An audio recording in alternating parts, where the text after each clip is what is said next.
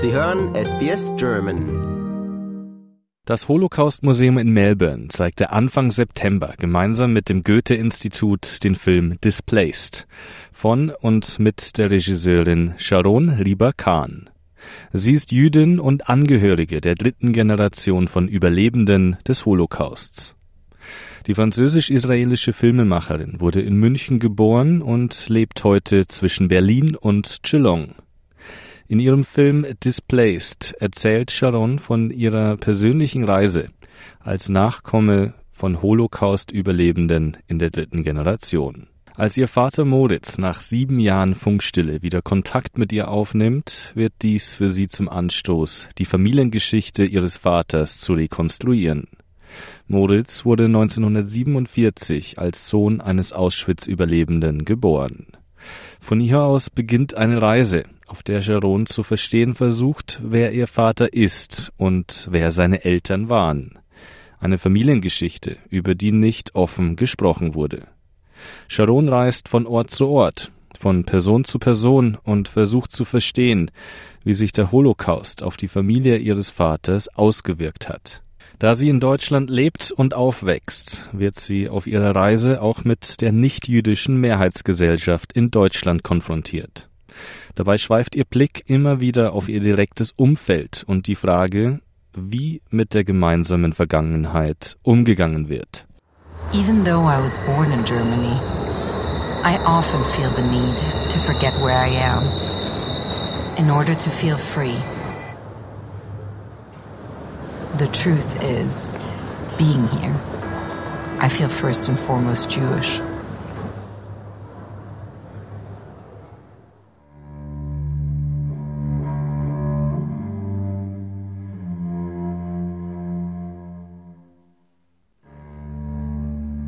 In irgendeiner Form schwingt das immer mit, die Vergangenheit.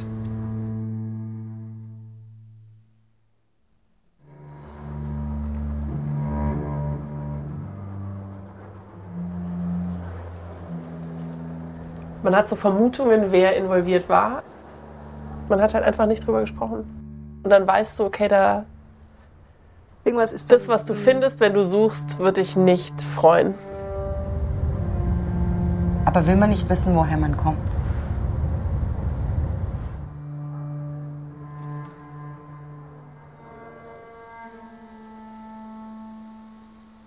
This is something which is part of our history and the history of the Reba family. Laut Rieber Kahn glauben zu viele Deutsche, dass der Holocaust nichts mit ihrer eigenen Familiengeschichte zu tun hätte. Sie sagt, sie habe oft das Bedürfnis zu vergessen, wo sie sei. Zwar sei sie in München geboren, als Heimat fühlte sich Deutschland allerdings nie an. Nicht damals als Kind und auch nicht als Erwachsene. Die Gründe dafür seien vielschichtig. Allerdings werde ein Teil von ihr Deutschland immer als Land der Täter betrachten. Denn in Deutschland fand der Nationalsozialismus einen fruchtbaren Boden mit Menschen, die ihn unterstützten. Ich habe Sharon gefragt, was passieren müsste, damit sie sich in ihrem Geburtsland doch noch zu Hause fühlen kann. Wichtiger wäre, dass die nächste Generation sich von Anfang an zu Hause fühlt. Weißt du, mhm. dass dieser Bruch, den oder diese Schmerzen, ähm, die ich erlebt habe, gar nicht mehr passieren. Das müsste passieren. Das wäre sozusagen das Ausschlaggebende. Und dafür, um deine Frage zu beantworten, glaube ich, braucht es eine viel an a more integrative approach. Ja, also was ich damit meinen möchte, ist, mhm. wie gehen wir mit unserer Geschichte um? Wie sehen wir, gehen wir in die Verantwortung darüber, dass das unsere Geschichte ist, so dass mhm. es nicht die Juden die Opfer sind, ja, oder ach, schon wieder wird daran erinnert, mhm. oder eine Form von Exotisierung stattfindet, was ja auch manchmal passiert. Sharon lebt mittlerweile in Berlin und Geelong eine Stunde südwestlich von Melbourne. Berlin und Melbourne gehören zu den multikulturellsten Städten der Welt. Ich habe sie gefragt, wie ähnlich bzw. unterschiedlich die beiden Städte sind und wie sie Antisemitismus in Australien und Deutschland wahrnimmt. Ich, ich hatte jetzt auch vor kurzem meine erst, tatsächlich meine erste antisemitische Erfahrung in Melbourne, in einem professionellen Kontext, äh, wo mir äh, erzählt wurde, dass äh, ein jüdischer Produzent ähm, sehr knausrig wäre, sehr geizig wäre mit Geld. Und das man hat man mir genauso, also dieses Stereotyp mhm. ist genau, also nur mal so, das ist mir mhm. jetzt gerade auch schon passiert. Und das ist zum Beispiel sehr interessant, weil das ist so ein klassischer Stereotyp.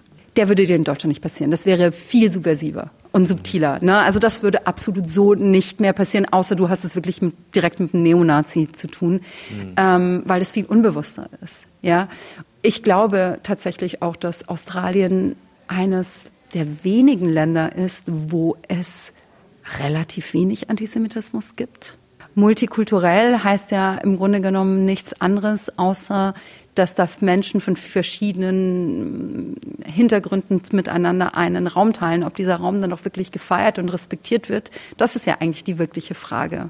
Und da muss ich sagen, ähm, könnte ich keinen, keinen Vergleich ziehen, weil ich würde sagen, Melbourne ist viel multikultureller. Heißt aber nicht, dass der Antisemitismus bzw. Rassismus nicht genauso stark ist. Im ganz im Gegenteil. Also das heißt, multikulturell heißt ja nicht gleich nicht rassistisch oder nicht antisemitische. Mhm. Genau. Und das ist, glaube ich, der Punkt, den man hier machen muss. Nach dem Film fand auf der Bühne ein Austausch und Gespräch mit Sharon Ribakan statt. Unter den circa 50 Besuchern waren einige Holocaust-Überlebende verschiedener Generationen, die sich zu Wort meldeten, um ihre Geschichte zu erzählen. Einer davon ist Henry, der von seinen Erfahrungen in München nach dem Ende des Zweiten Weltkriegs erzählt. The worst nightmare that I had and that my parents had is that we would be the left behind people. We desperately did not want to live amongst Germans. Even though both my parents spoke perfect German, we survived the war. I was going to be sent to a German school, and for the first time in my life, I stood up against my parents and said, no, I will not go to German school under any circumstance whatsoever. And the feeling of hatred was reciprocated all the time by the German children and about the fact that I had to walk across a bombed out section of the city to my two Jewish friends and in, inevitably we had to fight the German children. So I just wanted to sort of make the point that after the war anti-Semitism in Germany was intense and there was no, uh, no uh, shame as far as the Germans were concerned whatsoever. Später erzählt mir Sharon, dass in der jüdischen Gemeinschaft viele Leute ähnliche Erfahrungen gemacht hätten. Mit ihrem Film Displaced möchte Sharon unter anderem dazu beitragen, dass sich die deutsche Gesellschaft mit ihrer eigenen Familiengeschichte auseinandersetzt.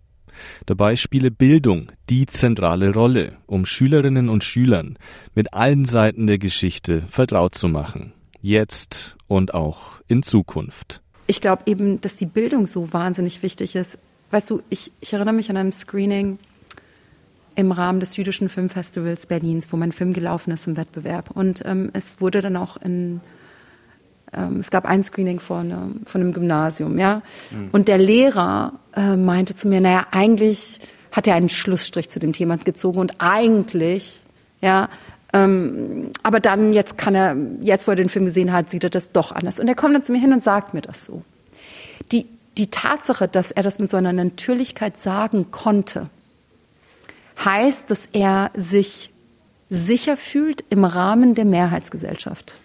Das heißt, er ist geschützt, das zu sagen, obwohl es ganz klar ein Problem gibt mit der Schlussstrichdebatte. Das ist ja wohl nichts Neues. Wie man das sozusagen auflockert, ist eben durch Bildung. Das heißt, ich glaube, dass jüdische Menschen sich nur dann sicher fühlen können oder ihre Stimme sagen können, wenn sie das Gefühl haben, dass sie gehört werden. Was aber oftmals passiert, ist, wenn es Shoah-Gedenktag geht, geht es darum, dass ganz viele ähm, Nachfolge, Nach Nachfolger von TäterInnen ähm, eigentlich ihre Geschichte und ihr ähm, ihre schwierigen Geschichten aufarbeiten müssen. Und das ist auch nämlich genau der Grund, warum ich sage, die Täterbiografien müssen aufgearbeitet werden. Wir können nur, wir haben sehr viel geleistet. Wir leisten immer wieder sehr viel. Es gibt einen Moment, wo ich sagen muss, ich habe den Film gemacht, aber wenn die Person sich nicht selbst mit ihrer Geschichte auseinandersetzt und nicht diese Verantwortung nimmt, ja, hm. dann, dann können wir, wir gehören, wir sind zwei Seiten eines Blattes. Wir gehören natürlich zusammen. Ja. Außer man macht das, was eben ein Herr gesagt hat, und er sagt, ich will, wollte mit Deutschen nichts mehr zu tun haben. Es gibt genug jüdische Menschen auf der ganzen Welt, die gesagt haben, sie möchten weder, noch, weder zurück nach Polen noch nach Deutschland je wieder zurückkehren. Simon Holloway ist der Manager für Erwachsenenbildung im Holocaust Museum. Ich wollte von ihm wissen, welche Rolle der Holocaust in australischen Lehrplänen spielt. Holloway sagt, dass die Auseinandersetzung mit dem Holocaust zu verbessertem Empathievermögen und Toleranz gegenüber Mitmenschen bei Schülerinnen und Schülern führt. In Australia, there has been a very strong bipartisan push towards increased Holocaust education.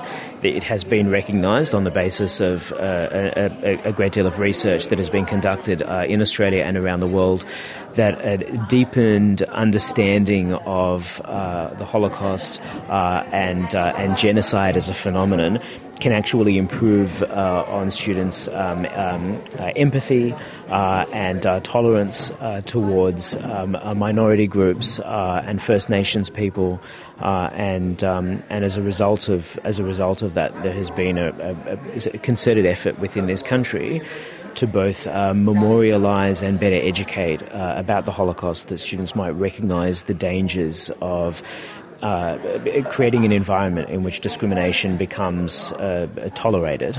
Zurzeit ist das Museum aufgrund von Renovierungsarbeiten noch geschlossen. Ab November erwartet Holloway aber wieder zahlreiche Schulklassen. We do have school groups coming every morning, every afternoon. Uh, the schools that are visiting us are coming from uh, all around the city and across the state, uh, and uh, and they are all of them uh, engaging with this uh, subject uh, in their in their classes, uh, either as history students or as English students. Holloway moderierte nach dem Film auf der Bühne die Diskussionsrunde.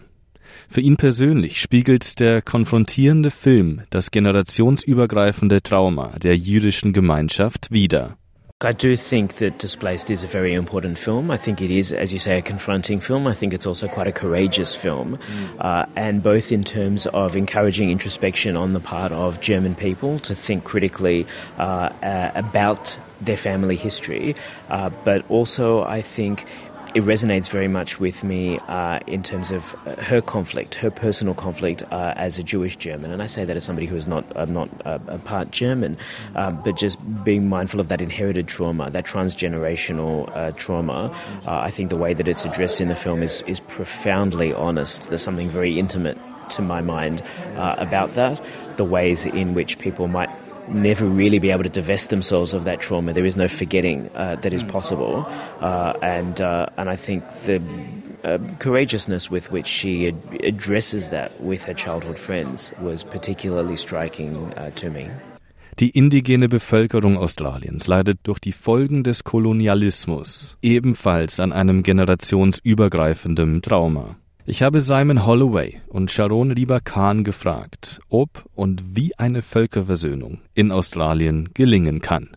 Ich glaube, dass Menschen erstmal Rechte brauchen und ich glaube, dass wenn ein Trauma so eskaliert ist, dass es roh noch ist, dann kann man leider nicht auf Reconciliation ähm, weder hoffen noch erwarten, sondern muss man erstmal die Wut und den Schmerz akzeptieren. I don't think there is a solving it. I don't think there is a solution to it. I think the only thing that we can do is increased education, um, make it something that is addressed openly and publicly, create spaces in which the experiences of people can be better memorialized and transmitted. Uh, and I think for us now in Australia, a first step is providing uh, First Nations people with a voice to Parliament and an opportunity to actually represent themselves and not be spoken for as they have been until now. Lust auf weitere Interviews und Geschichten? Uns gibt's auf allen großen Podcast-Plattformen wie Apple, Google und Spotify.